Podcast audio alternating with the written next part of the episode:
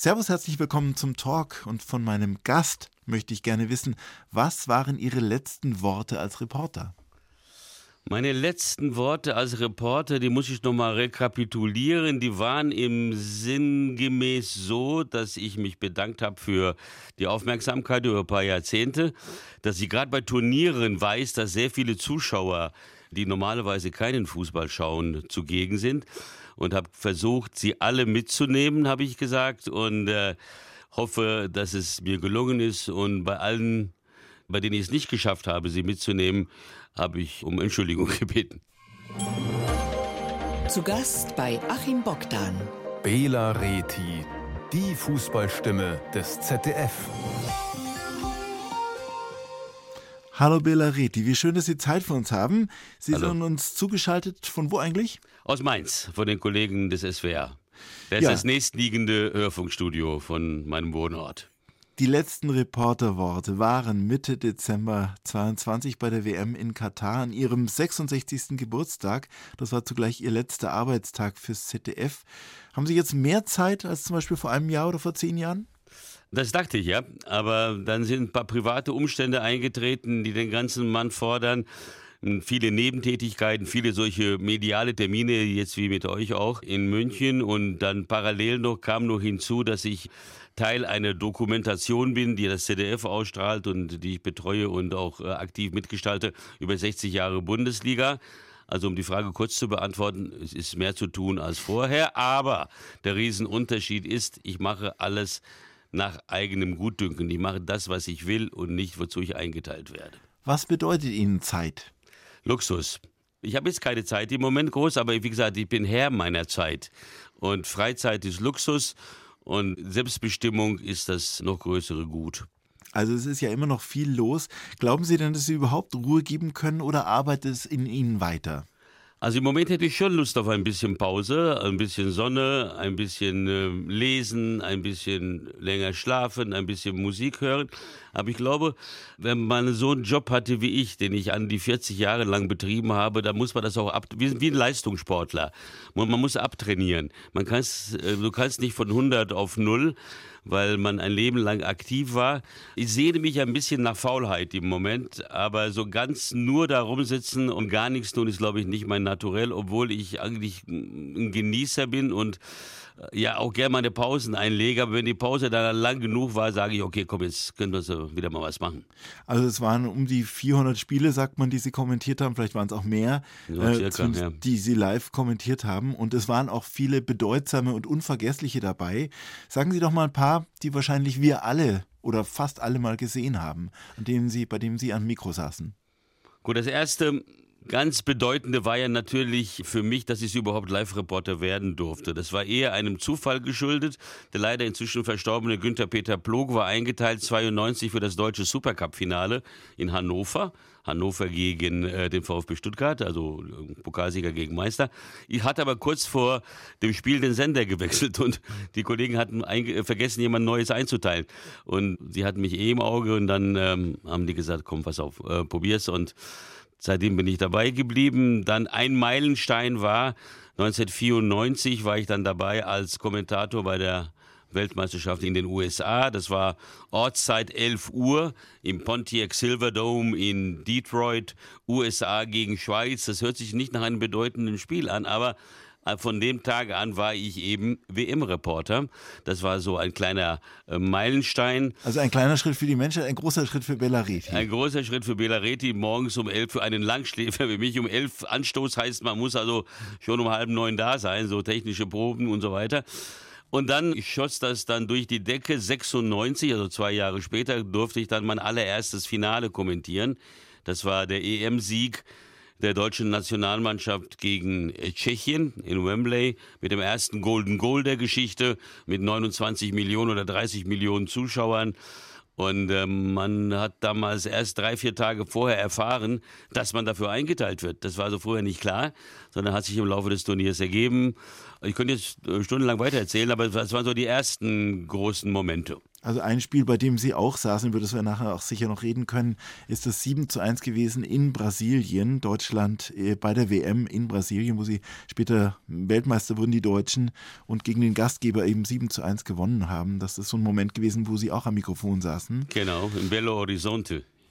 Und genau. es gibt ja auch eine Brasilien-Connection äh, von Ihnen. Auch die werden wir nachher besprechen. Sie sind tatsächlich in Brasilien groß geworden, die ersten Jahre Ihres Lebens. Richtig, also ich kam als Säugling mit den Eltern nach Brasilien. Da war ich, es war im Mai, also sechs Monate alt, 1957, ein halbes Jahr alt, genau in einem Wäschekorb, schlafend auf der Überfahrt von einem äh, Schiff, UNO-Flüchtlingsschiff. Meine Eltern sind ja 56 aufgrund des Ungarn-Aufstandes gegen die sowjetische Besatzung dann nach Brasilien ausgewandert und ich habe meine erste große Reise dann als Baby gemacht über Genua, Barcelona, Rio und Santos und wahrscheinlich. Ich habe ja gelernt und gelesen, dass die DNA, die ist ja nicht so, dass die vorgegeben ist ein Leben lang, sondern dass die hinzulernt. Das ist eine neue Erkenntnis, habe ich jetzt gelesen vor einigen Jahren. Das heißt, offensichtlich hat meine DNA ein paar Dinge aufgenommen da in diesen Monaten, die mich dann dazu verleitet haben, ein reisefreudiger Mensch zu werden. Hier ist 1 zu 1 der Talk auf Bayern 2. Bei mir zu Gast ist Bela Reti. Herr Reti, wann sind Sie das letzte Mal an Ihrer Stimme erkannt worden? Ja, also vorhin beim Tanken. Also das geht sehr alltäglich. Inzwischen auch am Gesicht, weil äh, immer mehr müssen wir auch ins On und dann, also ich habe ja auch On-Auftritte, obwohl ich kein Moderator bin. Also das ist schon, und speziell auch nach dem Abschied äh, auf dem Sender, als Per Mertesacker ges gesungen hat und Christoph Kramer ein Kind von mir haben wollte und alles, das hat dann... Was aber nicht geklappt hat. Was aber nicht geklappt hat, äh, hat gesagt, auch wenn der Belaret ja eine Frau wäre, das ist er ja nicht. Und ähm, ja, ja, Gott, ich werde schon ziemlich häufig erkannt, ja.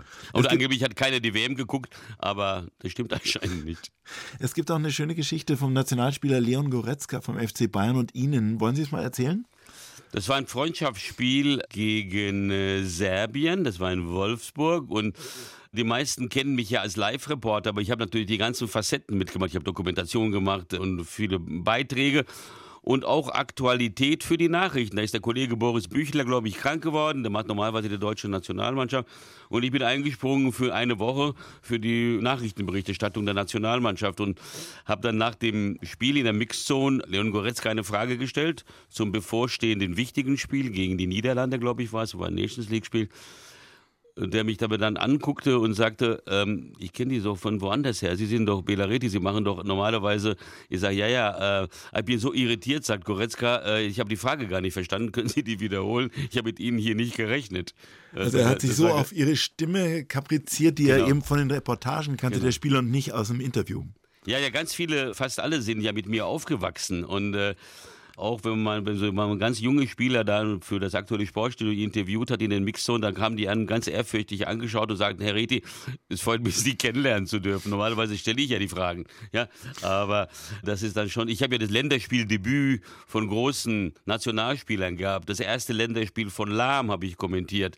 Das war ein Split gegen Kroatien. Das erste Länderspiel von Miro Klose ja, später ein Superstar. Das war so ein Gewürge. Quali-Spiel gegen Albanien in Leverkusen unter Völler.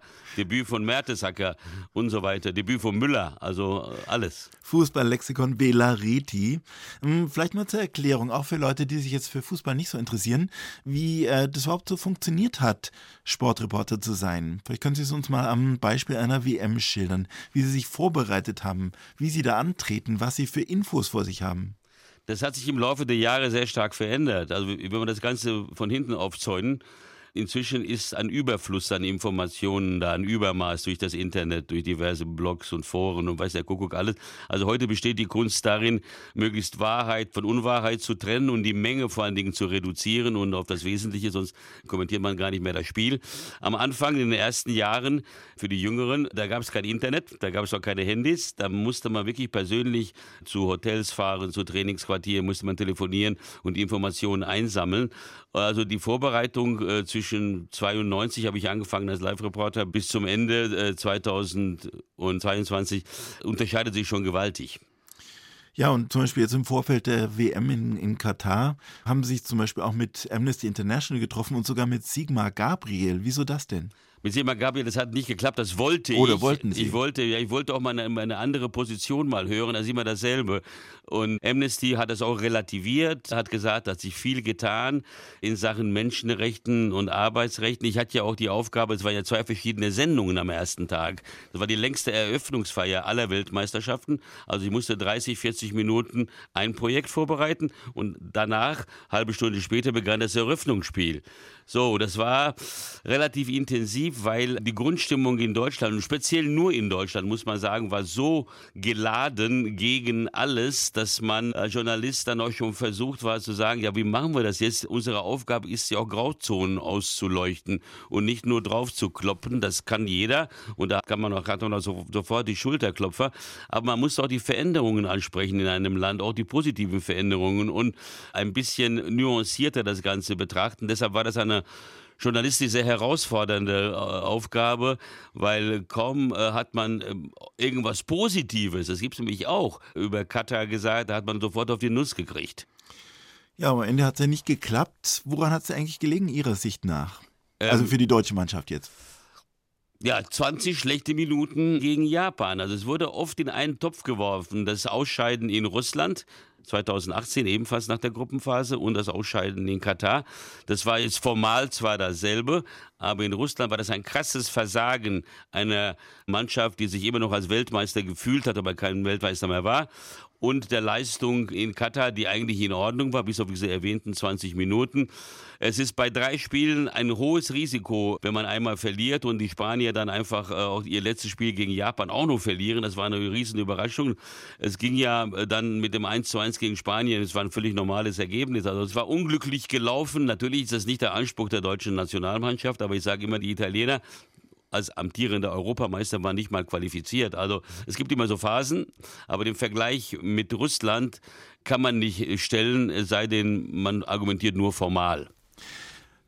Bei dieser Tätigkeit, die ja viele Facetten hat, was davon war immer so Ihre Lieblingstätigkeit und was hat Sie eher so ein bisschen genervt bei all den Vorbereitungen, Dingen, die zu tun sind? Also die Lieblingstätigkeit war immer, wenn das rote Licht anging und jemand sagte ab. Ja, dann haben wir angefangen und dann war die Arbeit getan, wie bei einem guten Trainer. Eigentlich muss man nur noch abrufen, was man geistig oder schriftlich sich zurechtgelegt hat. Nerven tut natürlich immer, dass alle anderen Kollegen in irgendwelchen fremden Städten schön essen gehen und unterwegs sind und man sitzt an Rechner und versucht dann immer noch, noch zu arbeiten, weil ich war immer sehr gewissenhaft in der Vorbereitung, habe viele, viele Stunden im Hotelzimmer verbracht. Ich meine, die Spiele Deutschland gegen Brasilien oder gegen Argentinien ist egal, das ist ja einfach. Aber in der Vorrunde hast du auch Saudi-Arabien gegen die Ukraine oder du hast mal Jamaika oder was weiß ich jetzt nicht, aber bei anderen Turnieren. Das sind die schwierigen Aufgaben, aber auch spannend. Man entdeckt viele neue Sachen und äh, das ist eher anstrengend. Das Kommentieren selbst ist eigentlich nicht das Schwierigste. Da erwarte ich von mir selbst eine gewisse Leichtigkeit. Es ist ja auch, ist ja eine Form der Unterhaltung. Es ist Fußball am Ende des Tages. Und Sie haben gesagt, so wie die Spieler ihre Leistung aufrufen müssen, haben Sie denn auch mal Ihre Leistung nicht aufrufen können? Waren Sie auch mal nicht in Form? Ach, das gibt's äh, immer wieder mal. Aber tendenziell bin ich also, wenn ich jetzt mehr als 30 Jahre auf den Sender gelassen worden bin, dann war der Schnitt schon offenbar in Ordnung. Man hat immer bessere oder schlechtere Tage. Aber ich kann Ihnen mein Beispiel erzählen. Ich, ich hatte mal ein UEFA Cup Spiel. Bayern spielte auch ab und zu mal UEFA Cup. Ne? Das ist nicht nur äh, Champions League oder Landesmeister. Und zwar bei Benfica Lissabon. Das Hinspiel hatten sie 4 zu 0 gewonnen. Daraufhin war das Rückspiel äh, entsprechend schwach besucht. Dieses riesige Stadion, Estadio da Luz, in Lissabon fast 80.000 Zuschauer, da waren 7.000. Dann hat man uns besonders nett behandeln wollen und hat man uns hinter so eine, im VIP-Bereich auf so weiße Napperledersessel platziert. Vor uns eine ganz dicke, äh, schusssichere äh, Wand aus Glas also da, null Atmosphäre. Dann hatten wir am Abend vorher noch in, auf der Anreise zum Hotel noch einen Autounfall. Also das, äh, zu Hause war eins der Kinder krank. Also da war wirklich alles. Und es war, als ich äh, dann aufstand nach 90 Minuten, habe ich zu meinem Kollegen gesagt, also wenn die mich jetzt abschießen wollen, heute ist die Gelegenheit da gewesen, weil ich war völlig daneben auch. Und in, in, der Presse wurde das als sehr pointierte und gute Reportage gelobt. Da sage ich, okay, dann ähm, kann, kannst du nur auf dein inneres äh, Ohr hören, ob du gut oder schlecht warst. 1 zu 1, der Talk auf Bayern 2. Achim Bogdan im Gespräch mit Bela Reti.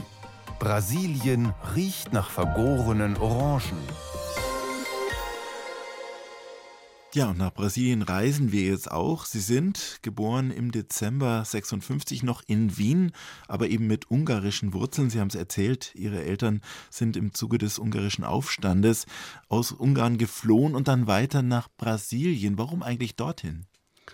Das war aufgrund der Familiensituation. Es war das einzige Land, in dem Verwandte lebten.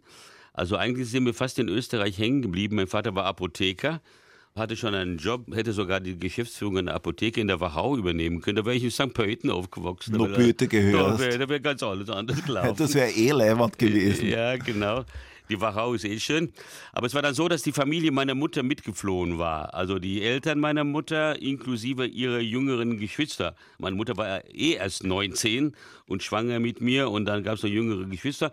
Und die Halbschwester meiner Mutter, die lebte seit 1949 in Brasilien. Und die Mutter, also die Oma, wollte zu ihr, zu Tante Vera. Und die kleinen Geschwisterlein meiner Mutter sagten, ja, wenn die Oma dahin will, dann wollen wir auch hin. Und dann hat meine Mutter gesagt, ja, dann müssen wir auch nach Brasilien. So, was soll ich hier? Die ganze Familie ist weg und so kam eins zum anderen. Vater wollte ganz gerne in Österreich bleiben, aber in solchen Dingen entscheiden ja oft die Frauen, ist glaube ich so.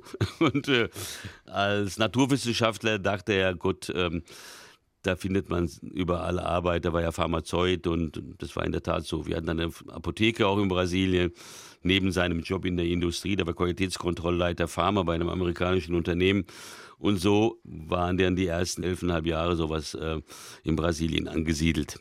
Wo setzen denn Ihre Erinnerungen ein als Kind? Die setzen ein, im Grunde genommen, das ist, was vorhin auch angespielt wurde, die Geruchsassoziation. Wir wohnten ja mitten in der Stadt. Das war ja voll mit diesen fliegenden Händlern. Die schoben ihre Schubkarren damit voll mit Orangen, mit Bananen. Dann dieser Geruch nach Zuckerrohr, weil damals auch schon Zuckerrohr getankt worden ist, also ein Destillat davon. Also bei Gerüchen, wenn ich aussteige aus dem Flugzeug nach Brasilien und dann aus dem Gebäude gehe, dann weiß ich und mache die Augen zu, dann kommt die Kindheit. Und dann die Erinnerung natürlich an den ganzen Nachmittag. Ich habe eine Ganztagsschule Schule besucht, haben nur Fußball gespielt die ganze Zeit. Also das sind so die Assoziationen. Aber die sind natürlich Assoziationen eines Kindes. Auch mein Portugiesisch ist noch recht gut, indem ich es aber weiterentwickelt habe hier durch Reisen, durch Hörbücher. Aber damals sprach ich auch nur die Sprache, also das Vokabular eines Kindes. Und können Sie uns mal erklären, wie Sie so als Kind so getickt haben und was Sie so gemacht haben, so als, keine Ahnung, als neun, zehnjähriger in Brasilien? Wie sah Ihr Leben aus? Morgens aufstehen, sehr früh, um halb sieben kam dieser Schulbus und dann ging es dann raus nach Morumbi. Das ist so ein Stadtteil, der war weit außerhalb, Ganztagsschule. Das waren Benediktiner, die die Schule betrieben haben, aber ich hatte dadurch auch Kontakt natürlich auch zur Armut, weil die hatten ein Kontingent von sechs, sieben Kindern pro Klasse aus den Slums, aus den sogenannten Favelas, die nebendran waren. Und mit denen habe ich Fußball gespielt und bin dann immer in diese Favelas auch, oder nicht immer, aber gelegentlich mitgegangen mit äh, meinen Klassenkameraden und äh, wurde dort sehr herzlich begrüßt von den Familien, habe dort das typische Mittagessen der Brasilianer zu mir genommen mit den Kindern, nämlich schwarze Bohnen mit Reis und für Fleisch war das Geld nicht da. Und man hat sofort einen Einblick auch in das Sozialgefüge dieses Landes. Ich kann mich erinnern, noch in den 80er Jahren war das ja so, dass ich glaube 17 Familien 80 Prozent des gesamten Landes besessen haben. Und das äh, hat sich im Alltag auch gezeigt. Kindheitsheld Pelé? Ja, klar. Der große Fußballer aus Brasilien. Den habe ich kennengelernt in einem Hotel in Mexiko, in Guadalajara. Der war Experte für den größten Sender Südamerikas, TV Globo und wir wohnten im selben Hotel und ich war schon drei oder vier Wochen vor Beginn der Weltmeisterschaft dort, als Außenstelle für Stücke und als Redakteur des großartigen Reporters Rolf Kramer und äh, hatte dort natürlich mich schon eingerichtet in diesem Hotel und äh, habe immer nachts geschnitten für irgendwelche Beiträge, die morgens überspielt werden mussten und hatte dann einen Stammplatz links vorne an der Bar. Und da habe ich immer mal zum Abschluss einen kleinen Margarita getrunken, habe äh, mit meinen Freunden von dieser Band, die dort gespielt hat aus Kanada, noch die Nacht vergehen lassen. Und eines Tages komme ich da rein und sitze wieder auf meinem Platz und da tippt mir einer auf die Schulter und sagt auf Englisch, you're supposed to be Don Margarita. Weil die haben da so ein Messingschild reingeklopft in den Dresden, Don Margarita, das war mein Stammplatz. Und den Ach. PD haben sie dann weggeschickt da. Und dann, als ich dann auf Portugiesisch geantwortet habe und er sich darüber gewundert hat, entstand dann ein nettes Gespräch und wir haben uns dann lange unterhalten, zumal ich auch in demselben Bundesland gelebt habe, also im Bundesstaat São Paulo. Und vier Jahre später äh, treffe ich ihn in Turin in einem Stadion bei der WM in Italien Und er löst sich und alle umschwärmten Pelé und er löste sich aus der Gruppe heraus, und als er mich sah und sagte, hey, Möhr, mit einer ganz tiefe Stimme, Möhr, amigo, mein Freund. Und nahm mich in den Arm und sagte, meinst du in Italien gibt es auch einen Margarita für uns beide? Und ähm, ein ganz herzlicher Mensch, völlig unkompliziert für einen Weltstar, großartig. Sie sind dann mit elf oder zwölf Jahren nach Deutschland gekommen und ich denke zunächst mal in ein Internat. Richtig, ja, in Bayern. Und wie war denn das? Sie waren ja eigentlich Brasilianer. Sie sind als Brasilianer hierher gekommen, also zumindest da haben Sie ja gelebt. Haben Sie dann auch hier Ihren ersten Schnee gesehen? Absolut. Und damals gab es noch richtige Winter, ne? Also Waden hoch. In Kastel war das. Das ist in der Oberpfalz, bei Amberg, Neumarkt, Regensburg, da in der Ecke. Mhm. Und äh, das war ein ungarisches Internat. Das wurde also gegründet für ungarische Flüchtlingskinder. Und Sie wissen ja, wenn, wenn Leute ihr Land verlassen, dann denken alle ja, das machen die alle nur äh, wegen des Komforts oder weil sie einen größeren Fernseher haben oder ein dickeres Auto. Nein, das ist schon ein Verlust von Heimat, ja. Gerade die sind besonders erpicht darauf, dass die Nachfolgegeneration ein Stück Kultur das sie mal hatten, äh, ungarische Kultur mitnimmt. Und ich galt in Brasilien da auch nicht als äh, leicht zu handeln. Gut, das mit dem schwer das wurde ja leicht ausgesprochen. Und äh, da hat man ihnen empfohlen, mich auf diese Schule zu schicken, um das Ungarische zu verbessern und da ein bisschen ungarische Kultur mit aufzunehmen. Aber die erste Fremdsprache, die man dort gelernt hat, war Deutsch in Deutschland. Das war völlig skurril. Also es war keine schöne Zeit, aber es war prägende Zeit. Und Sie sind auch von dort mal geflohen, heißt es. Wir haben ja vorher ein Stück gehört, das hieß der Ausreißer. Sie genau. waren ein Ausreißer. Ja, ja, alles Flehen hat nicht geholfen, als ich immer wieder Briefe schrieb oder ab und zu telefonierte, dass ich hier weg will wieder. Weil das waren schon, sag mal, so eine nationalkonservative Pädagogik, ja. Also auch mit Hauen. Und das, das also die wurde ja anders interpretiert als heute die Erziehung. Und dann habe ich einen Plan geschmiedet. Ich wollte zurück nach Brasilien mit dem Schiff. Ja, aber ich war aber in der Oberpfalz. Also es ist nicht einfach und habe meinen Sitznachbarn überzeugt, dass er mitkommt, der sich aber ganz wohl gefühlt hat da. Aber fand meine Version viel schöner, nämlich, dass wir jetzt irgendwie versuchen, uns nach Neumarkt, das war die nächste größere Stadt, durchzuschlagen per Anhalter, dann mit dem Zug über Nürnberg, München nach, nach Hamburg. Dann würden wir am Hafen irgendwo gucken, ob ein Schiff nach Brasilien fährt. Da würden wir uns verdingen als ähm, Tellerwäscher und dann rüber nach Brasilien und dann würden wir bei meinen Eltern klingeln und würden sich bestimmt freuen. So, das fand Robby, mein Kumpel, ganz interessant. Die Reise endete dann schon noch vor Neumarkt, weil wir in einer Telefonzelle übernachtet haben und man fahndete nach uns schon im, im Hörfunk, im Bayerischen Rundfunk. Also auf Bayern 3 kam die Suchmeldung. Genau so, genau so, genau so. Und einer, der uns mitgenommen hat als Anhalter, war ein älterer Mann. Es war ein sehr kalter Tag übrigens und er bot uns warmen Kakao an. Dann ist man ja auch empfänglich als Elfjähriger. Und während äh, seine Frau da uns Kakao zubereitet, hat er die Polizei angerufen. Und da wurden wir wieder einkassiert. 1 zu 1 der Talk auf Bayern 2, heute mit Achim Bogdan und meinem Gast, dem langjährigen ZDF-Sportreporter Bela Reti. Wir haben gehört, in Brasilien ist er groß geworden, aus einer eigentlich Familie, die aus Ungarn stammt. Ja, dann waren Sie in diesem Internat in Bayern, in der Oberpfalz und äh, wollten ja erstmal nach Brasilien fliehen. Das hat nicht geklappt, aber ich denke, Ihre Eltern sind ja dann schließlich nach Deutschland gekommen. Ja, das war der nächste Kulturschock, weil man assoziiert erstmal ein Land mit den Erlebnissen und das war mit dem Internat nie so dolle. Und die haben mir versprochen, wenn ich nicht nochmal abhaue, dass ich dann nach, dem, nach Ende des Schuljahres zurück kann nach Hause, nach Brasilien. Zu Hause war Brasilien. Und bis irgendwann mal halt die Mitteilung kam, nee, nee, nicht du kommst, sondern wir kommen. Das fand ich nicht so sexy, weil ich wollte ja zurück in mein Zimmer und ich habe mich mehr oder weniger gar nicht verabschiedet von meinen Freunden, weil es hieß ja, ich müsste für eine gewisse Zeit nur weg und nicht für ewig. So, aber ähm, nach einem halben Jahr habe ich mich eingelebt, sehr nett aufgenommen worden in der Schule, auch von den Freunden und von den Nachbarn. Also irgendwann ein Kind ist ja auch so, dass es jetzt wie ein Schwamm. Das nimmt ja seine Eindrücke auf, verarbeitet sie und wenn die viele positiven Sachen dabei sind, dann wird es auch eine gute Zeit. Also irgendwann war das auch völlig okay für mich, dass ich hier bin. Wie hat denn der Fußball geholfen bei alledem?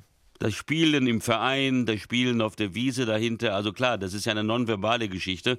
Die Jungs standen immer und wollten diesen exotischen neuen Nachbarn sehen, der aus Brasilien kam. Und ich habe mich erstmal geweigert rauszugehen, weil ich sage, nee, ich verstehe die nicht. Ich kann diese Sprache nicht. Und meine Mutter sagte, beim Fußball brauchst du nichts zu sprechen, dann tritt gegen den Ball, mach ein paar Tore und, und äh, versuch dann mit denen irgendwie im Kontakt zu bleiben. So habe ich es auch getan. Ne, und immerhin hat sie es ja am Ende zum Sportreporter gemacht. Also genau. es hat ja alles wunderbar geklappt bei Ihnen. Wie kam das eigentlich, dass Sie beim Fernsehen gelandet sind? Also wie war der weitere Werdegang? Es hätte alles werden können. Es sollte schon in Richtung Journalismus gehen, aber ich habe ja immer Wert darauf gelegt, ein paar Mark damals selbst zu verdienen und war da Beifahrer bei, bei so Apotheker, Lieferdiensten oder im ZDF auch im Archiv, also im Sportarchiv und im Filmarchiv und im Textarchiv. Das war eine Nebentätigkeit äh, während des Studiums. Und äh, der Wunsch nach Journalismus war schon immer irgendwo in mir drin. Es hätte auch Zeitung sein können, Hörfunk, egal. Ich war ja weder auf Sport fixiert, noch auf das Medium Fernsehen. Aber dadurch, dass ich eben schon mal da war und dort die großen Koryphäen jener Zeit kennengelernt habe, also das war Hans-Joachim Friedrichs, Dieter Kürten, Harry Valerien und so weiter, die haben mich dann gefragt, aufgrund des Gefühls, dass ich eine gute Stimme hätte und auch viel Ahnung hätte von, speziell vom Fußball. Also viele Anfragen musste ich gar nicht nachschauen, sondern die habe ich aus dem Kopf beantwortet bei den Recherchen und äh, ob ich nicht ein Praktikum machen wolle. Und dann habe ich gesagt, ja klar, warum nicht? Probieren wir das einfach mal aus. Also ich habe mich da nicht unter Druck gesetzt, aber das Praktikum lief dann gut, wurde dann verlängert nochmal um weitere sechs Wochen. Hans-Joachim Friedrichs, der später zu den Tagesthemen ging, war ja noch der Chef und hat mir dann eine freie Mitarbeit angeboten. Und dann sukzessive kamen die Jobs. Auch mit skurrilen Sportarten oder Randsportarten, sagen wir mal so. Es war ja nicht gleich der Fußball, oder? Ja, ja, klar. Man, der Fußball war ja erstmal total okkupiert von den großen Etablierten. Und als der Dieter Körten Chef wurde und fragte, wo willst du, in welche Richtung willst du gehen? Ich habe gesagt, Fußball. Dann hat er gesagt, stell dich mal hinten an, du bist auf Platz 9 ungefähr.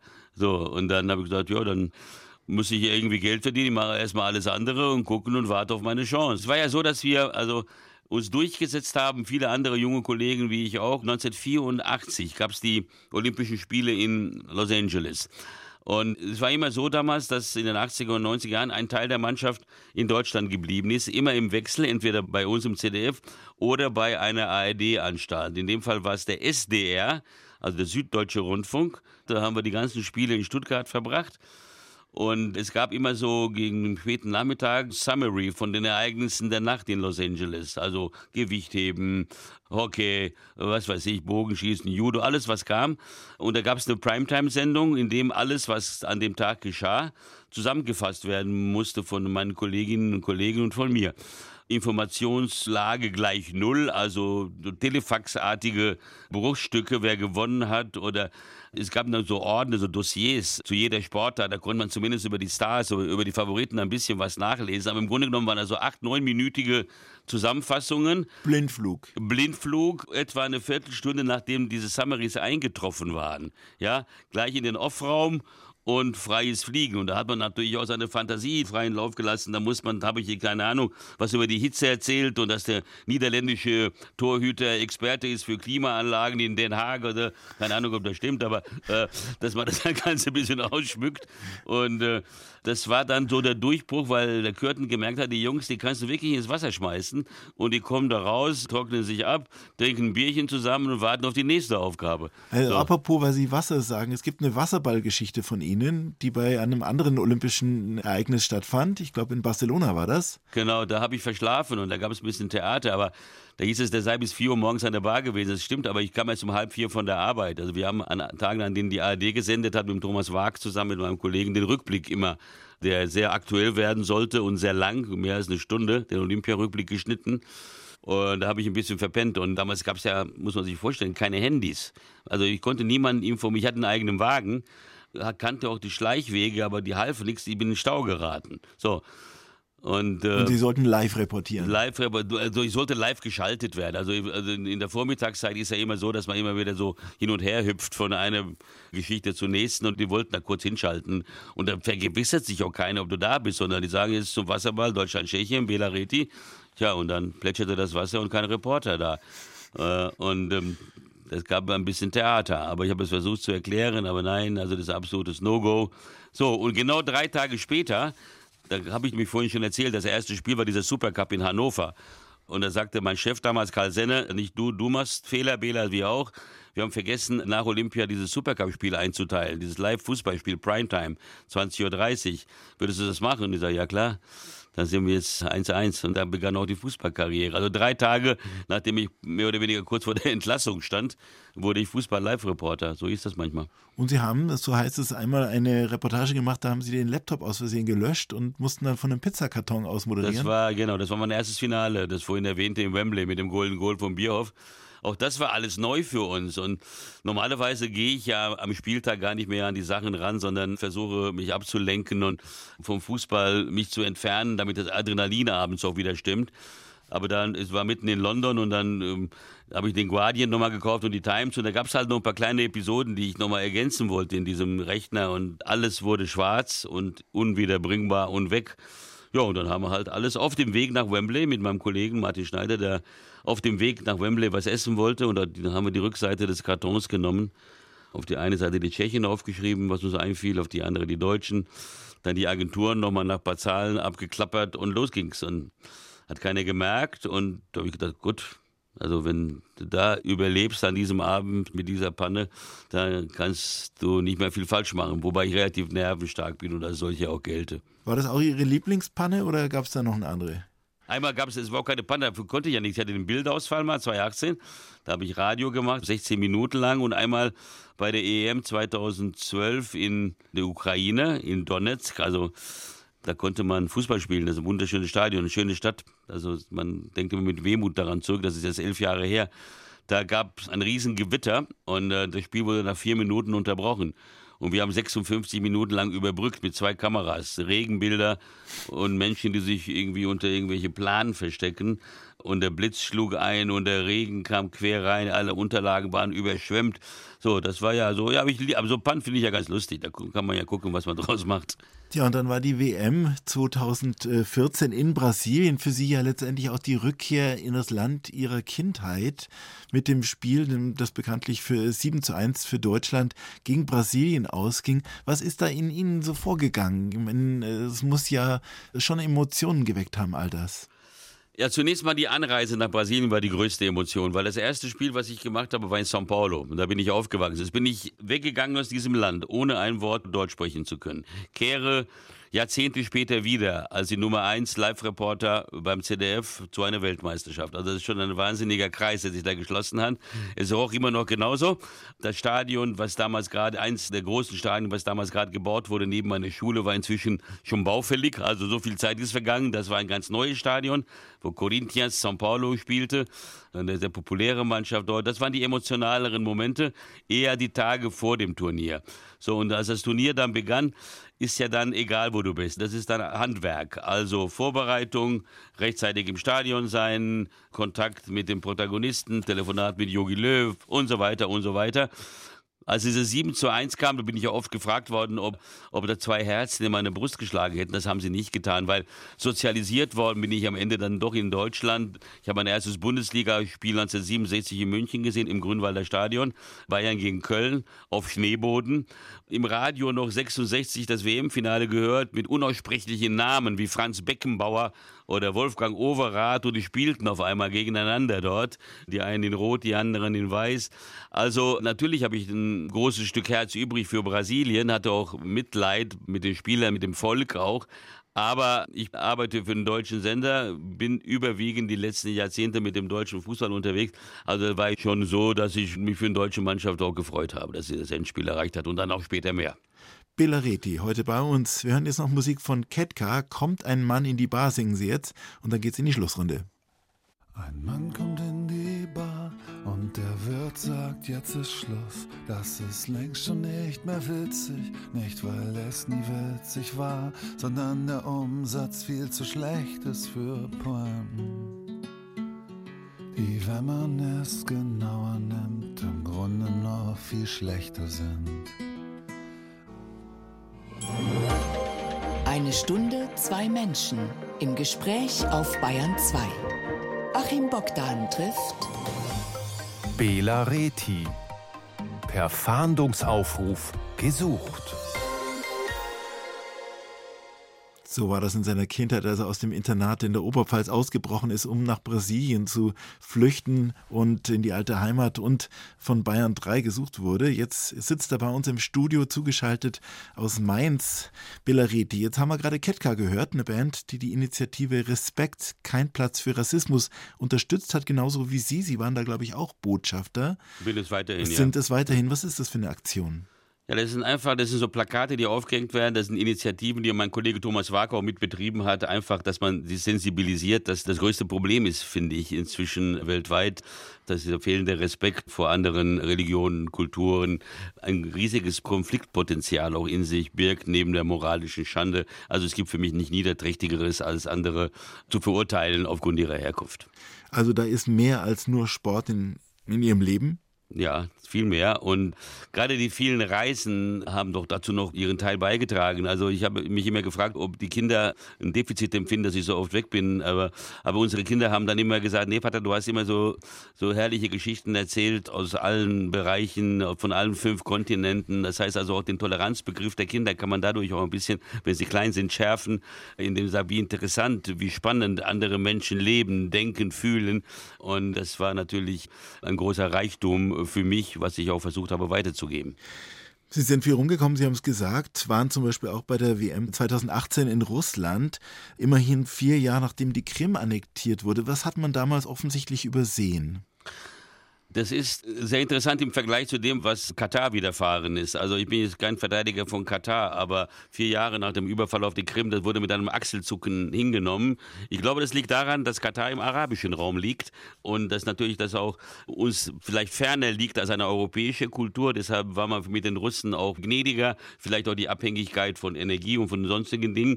Also der Aufschrei, was Menschenrechte und Politik anging, war vier Jahre vorher ganz anders viel leiser. Und das ist, da kommt schon wie immer wieder die doppelte Moral durch. Also das war mindestens genauso ein Schurkenstaat wie Katar, was die Menschenrechte angeht. Und die Tatsache, dass Infantino, der Chef der FIFA, letztendlich bei all dem immer wieder gewählt wurde und gerade erst wieder gewählt wurde, wie sehen Sie das? Wie kann denn das sein? Indem er natürlich den kleineren Nationen Macht gibt und auch vielleicht auch Mittel gibt. Der ist ja ein infernalischer Netzwerker, Infantino. Also geschickt ist er schon, muss man schon sagen. Und wenn Begünstigungen kommen, oder Vergünstigungen oder sonstige Versprechungen, dann ist der Mensch doch leicht käuflich. Nicht nur von Geld, auch moralisch. Nun hat sich ja der Fußball über die Jahre sehr verändert, auch in diesen Zeiten, in denen Sie Reporter waren. Also Sie haben schon gesagt, das Internet kam dazu, aber auch der Fußball selber hat sich verändert. Auch die Art und Weise, wie Spieler agieren, Spielerberater. Was nervt Sie am modernen Fußball, am Fußball, wie der jetzt ist? Also früher waren die Kinderfans ihre lokalen Helden. Also man hat eine Mannschaft gehabt aus der Region, aus der man kam. Inzwischen, wenn zum Beispiel Kilian Mbappé Paris verlassen würde, werden seine Follower dann eben mitfollowen. Und zwar werden sie dann Fan von meinetwegen Real Madrid. Also es gibt zu wenig Identifikation mal mit einem Verein. Das ist eine Folge des Kommerzes. Der Fußball an sich ist eigentlich nicht äh, schlechter geworden. Also das Sportliche, das ist schneller geworden, das ist athletischer geworden. Aber äh, diese Beraterunwesen, die, die Gehälter, also es ist nicht mehr vermittelbar. Ist immer noch die große Sportart dieser Welt, wie damals das römische Imperium, das größte Imperium der Welt war, aber irgendwann ist das implodiert. Ich weiß noch, beim Eishockey war das so, als die DEL gegründet worden ist und die Mannschaften sich Tiernamen gaben, um mit der Annahme zu sein, so genauso gut wie die Amerikaner oder wie die Kanadier, sind die Leute zu den kleinen Vereinen, gerade in Bayern, nach Rieser See, nach Bad Tölz, nach Landshut gegangen, weil dort der pure Sport war. Irgendwann kehrt, glaube ich, äh, der Fan zurück zum Kleineren. Vielleicht ist das ähm, so, dass ähm, irgendwann mal die Menschen das Gefühl haben, das ist nicht mehr meine Welt. Und wenn die Super League kommt und zum zwölften Mal im Jahr Bayern München gegen Real Madrid spielt und die nationalen Meisterschaften keine Rolle mehr spielen werden, und ich bin sicher, das wird kommen. Insofern war das eine sehr, sehr schöne Zeit aufzuhören. Belariti, wo geht Ihre Reise hin? Ach, das weiß ich noch nicht. Ich bin ja ein Mensch, der sehr kurzfristig denkt. Ich arbeite gerade an einer Dokumentation, wenn man das gerade bei der Gelegenheit erwähnen darf. Am 5. August läuft im ZDF der 60 Jahre Bundesliga. Ja, da wird auch viel Bayerisches dabei sein. Wir werden ein Interview mit Dradenkovic auch haben zum Beispiel. Deutscher Meister mit dem TSV 1860 München Genau. 1966. Genau. In den genau. Farben weiß und blau. Genau so. Und den werden wir im O-Ton haben. Der ist auch in München zu der Zeit. Ich werde dann immer wieder blockweise arbeiten, dann blockweise Rentner sein. Also zwei, drei Monate was tun, zwei, drei Monate einfach mal ein bisschen durch die Gegend reisen oder auch mal zu Hause bleiben, wieder mal die alten Schallplatten von früher anhören, mal ein bisschen in den Süden, mal ein bisschen nach Alaska, keine Ahnung, irgendeinen Plan. Und dann kommt wieder eine Zeit, da wird wieder irgendwas getan. Gar nicht um Geld zu verdienen, sondern ein Journalist bleibt, glaube ich, ein Leben lang ein Journalist. Das kann man nicht per äh, Dekret oder per äh, Kalender, nur weil man an, an einem bestimmten Tag 66 geworden ist, einfach abstellen. Das mache ich auch nicht. Das war unser heutiger Gast, der Sportreporter Bela Reti. Vielen herzlichen Dank an Sie. Danke auch. War sehr schön mit Ihnen, danke. Das Gespräch mit Bela Riti finden Sie zum Nachhören in der ARD Audiothek. Da gibt es auch den Podcast Ein Thema, drei Köpfe, in dem es um ein aktuelles Thema geht, über das alle reden, das aber nicht wirklich jeder verstanden hat. Also da wird für Durchblick gesorgt in der ARD Audiothek und überall da, wo es Podcasts gibt. Und an dieser Stelle wünsche ich Ihnen jetzt noch viel Spaß mit unserem weiteren Programm. Ihr Achim Bogdan. Alles Gute.